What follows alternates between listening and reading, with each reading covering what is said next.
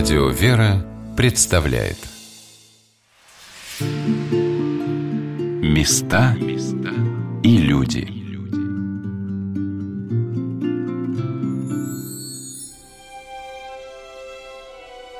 Если вы пойдете вдоль северной стены Донского Ставропигиального мужского монастыря в Москве, вы увидите надвратную церковь, посвященную Тихвинской иконе Божией Матери. Вокруг нее расположена небольшая галерея – с 1923 по 25 годы москвичи приходили к подножию этой стены для того, чтобы получить благословение святейшего патриарха Московского Тихона. Он выходил сюда из маленького домика, находившегося за монастырской стеной, где пребывал под домашним арестом. Он выходил, чтобы увидеть свою паству, поддержать и благословить измученных революционной смутой людей и укрепить их, стоять в верности православной церкви до конца – я побывала в этом домике, в кельях патриарха Тихона, и благочинный Донского монастыря игумен Григорий показывал мне святыни и фотографии, связанные с пребыванием здесь святейшего патриарха.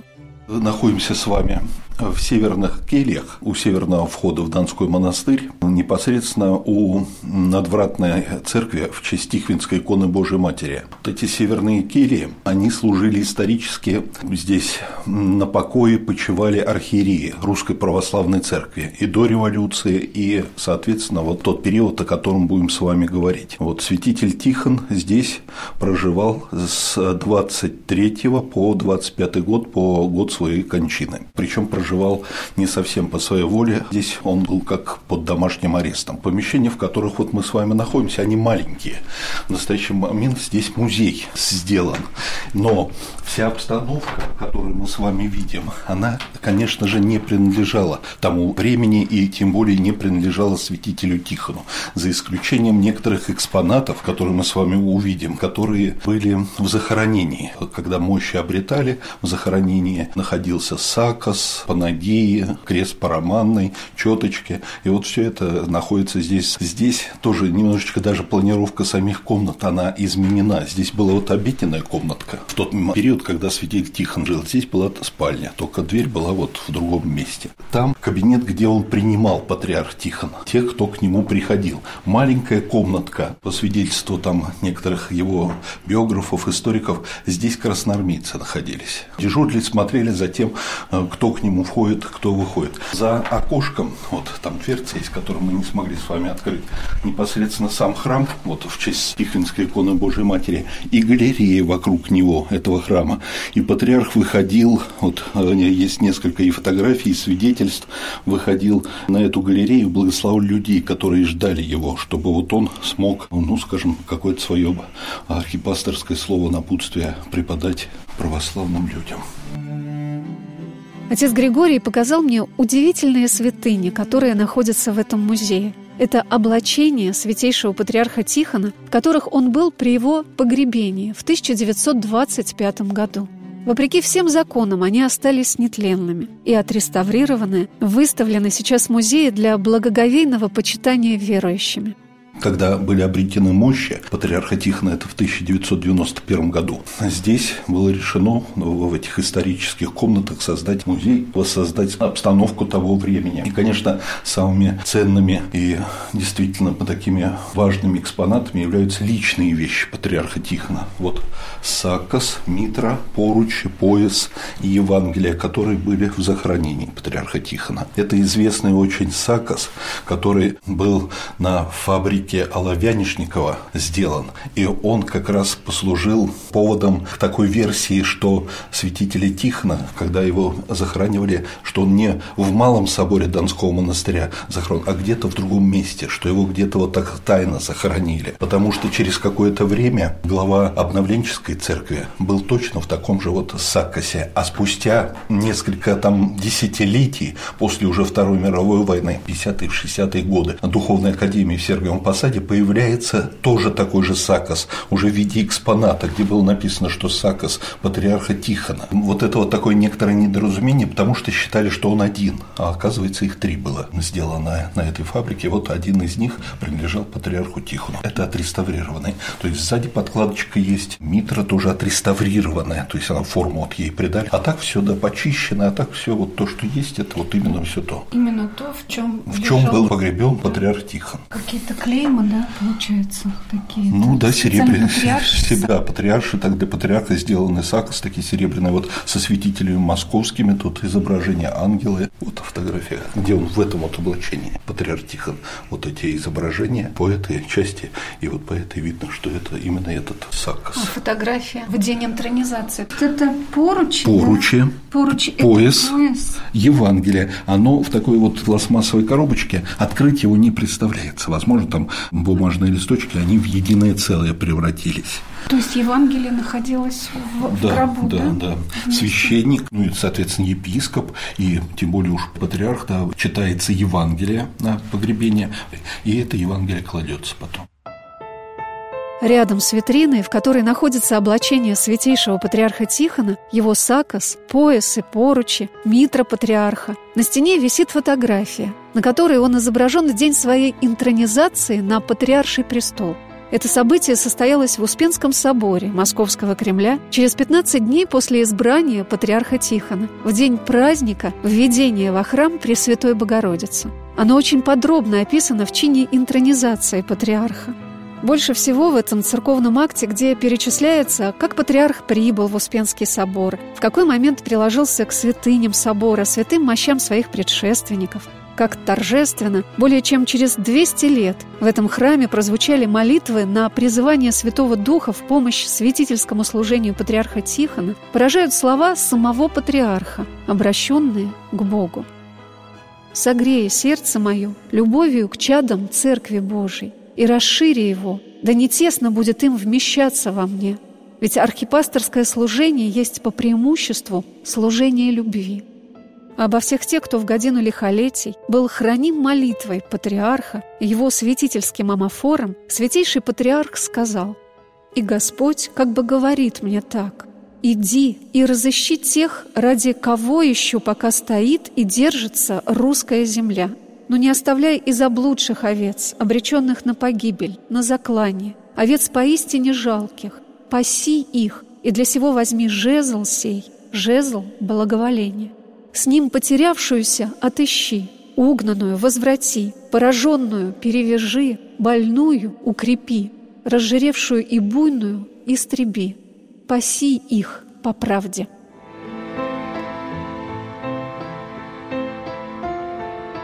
Находясь в кельях патриарха Тихона в Донском монастыре, я вспоминала те страницы истории, которые рассказывают о том, как в эту небольшую комнатку, где принимал патриарх, приносили свести со всех сторон земли русской о немыслимых злодеяниях большевиков над православным духовенством и верующими людьми, и как священнослужители приходили сюда к святейшему с покаянием в том, что они принимали участие в обновленчестве в те дни, когда патриарх находился в заключении.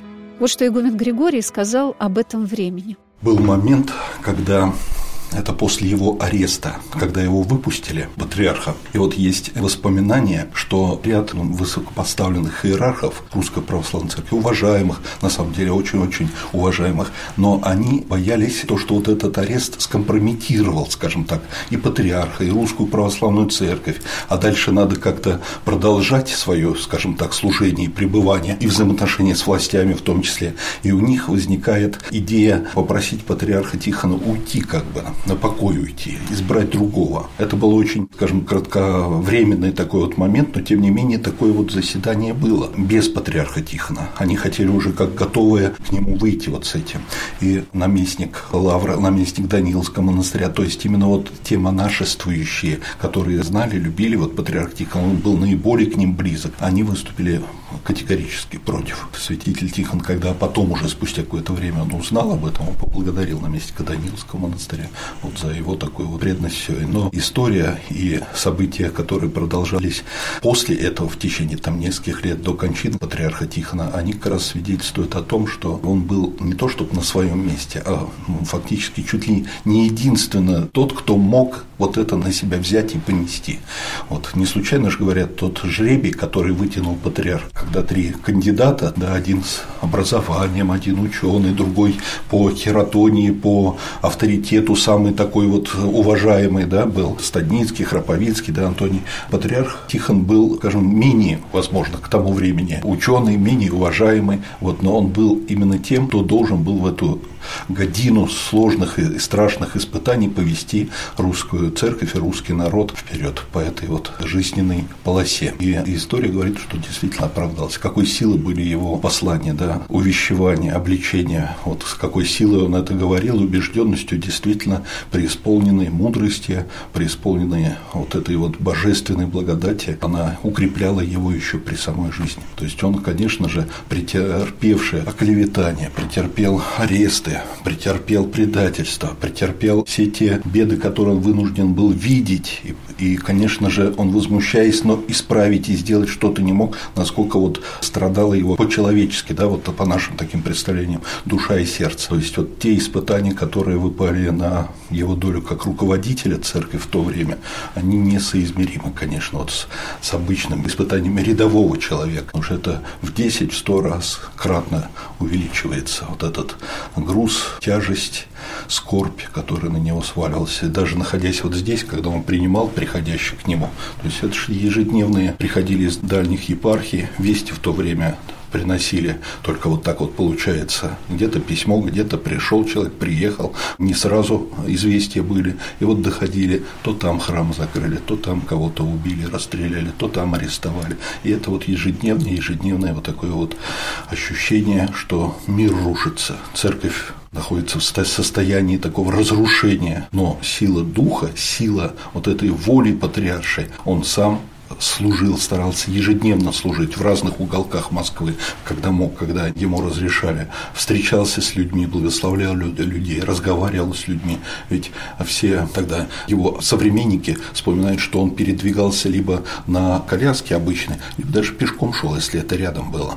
Не случайно вот первое покушение было в толпе, когда на него накидываются и ножом пытаются да, до него добраться, и его спасает монашеский ремень кожаный.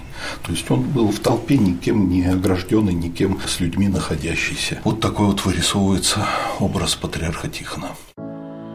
А вот что сказал о том, что важно знать нам с вами о значении этого события, когда ровно сто лет назад на Патриарший престол был избран именно патриарх Тихон, доктор церковной истории, профессор, заместитель заведующего отделом новейшей истории Русской Православной Церкви, православного Свято-Тихоновского гуманитарного университета, протерей Александр Мазырин.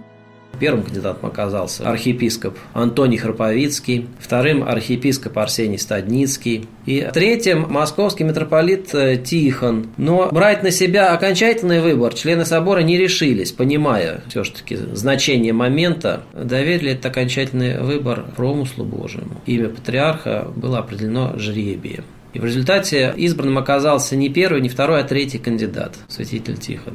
И очень быстро все вокруг поняли, что лучшего кандидата быть не могло. Если бы патриархом стал Антоний Храповицкий, большая вероятность, что восстановление патриаршества вызвало бы затем сильные нестроения в церкви. Все-таки этот иерарх, он, с одной стороны, умел привлечь, повести за собой, но, с другой стороны, очень многих отталкивал от себя. Он был резок, груб, кому-то это импонировало, а кому-то нет.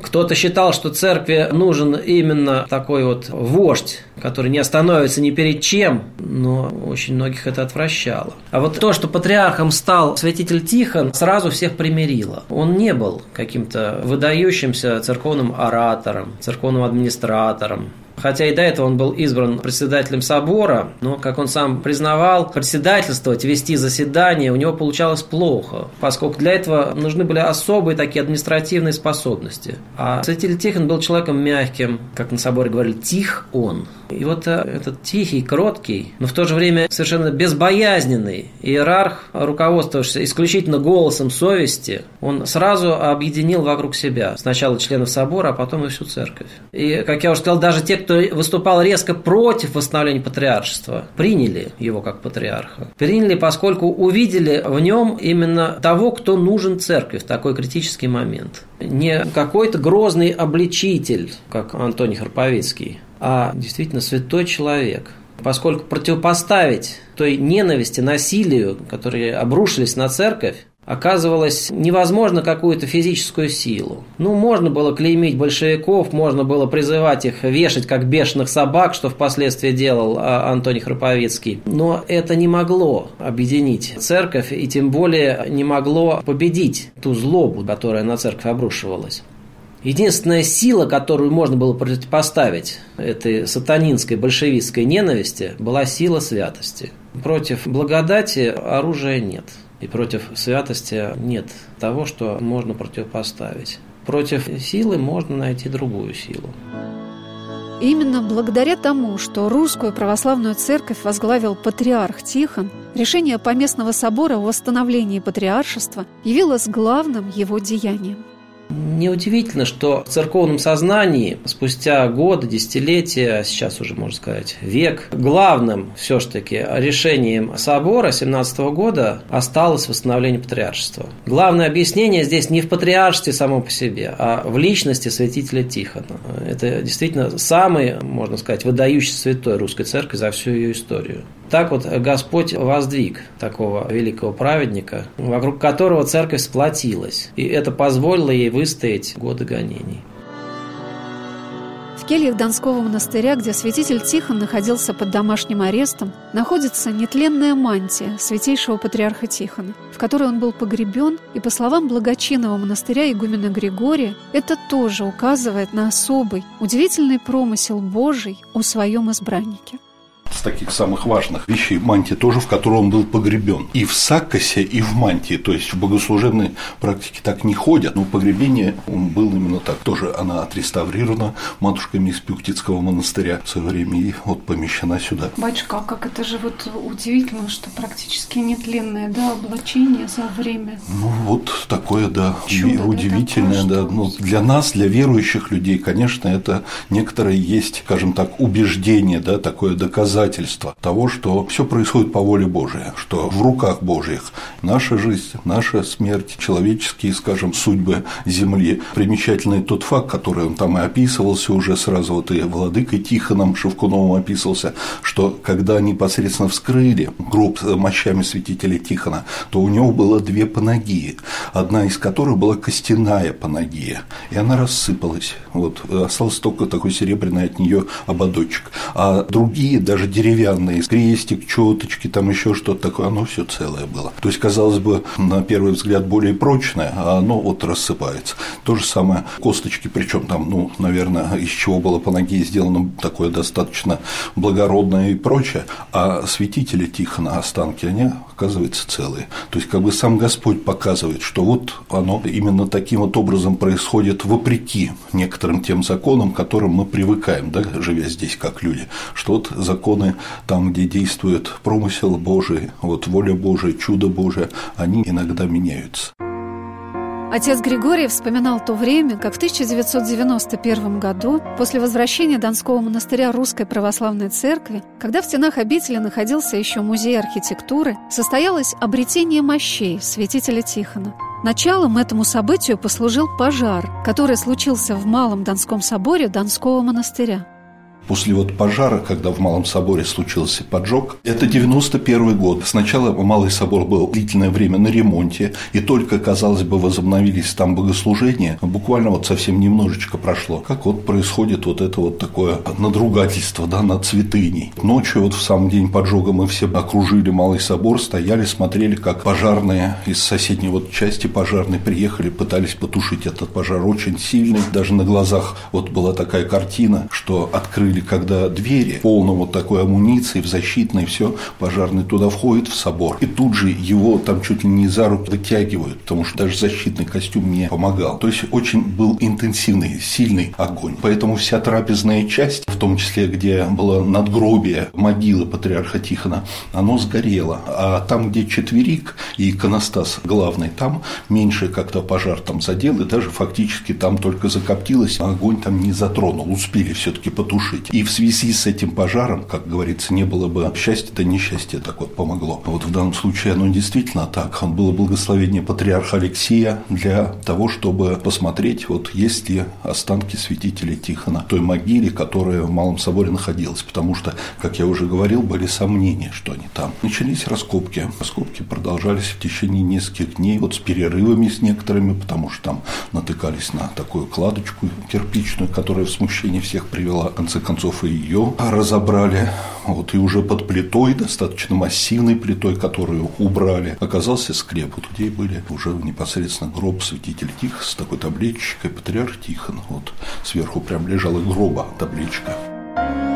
Сейчас гроб, в котором был погребен святейший патриарх Тихон, выставлен в храме на том самом месте, где находилось мраморное надгробие, к которому москвичи приходили со своими чаяниями и скорбями в послевоенные годы, когда Малый собор Донского монастыря был открыт для богослужений. Вот что рассказывает игумен Григорий об обретении мощей – Патриарх приехал, Алексей в 12 часов отслужили краткий молебен в Малом соборе. Очень небольшое количество было братья, малочисленные на тот период, наместник монастыря архимандрита Гафадор и отец Тихон. Святейший прям приехал, получается, видно, он на синоде был на каком-то совещании, и очень быстро, когда ему позвонили, он буквально там минут за 15, за 20 сюда доехал. А затем уже и тогда архиепископ Арсений, архимандрит Кирилл из Лавры, из Лавры же архимандрит Наум, тоже оба покойные уже, да, старцы были, наместник, братья монастыря, служили молебен и перекладывали уже останки, мощь святителя Тихона, там в такую первоначально, скажем так, сделанную раку для его мощей. Потом она несколько раз менялась.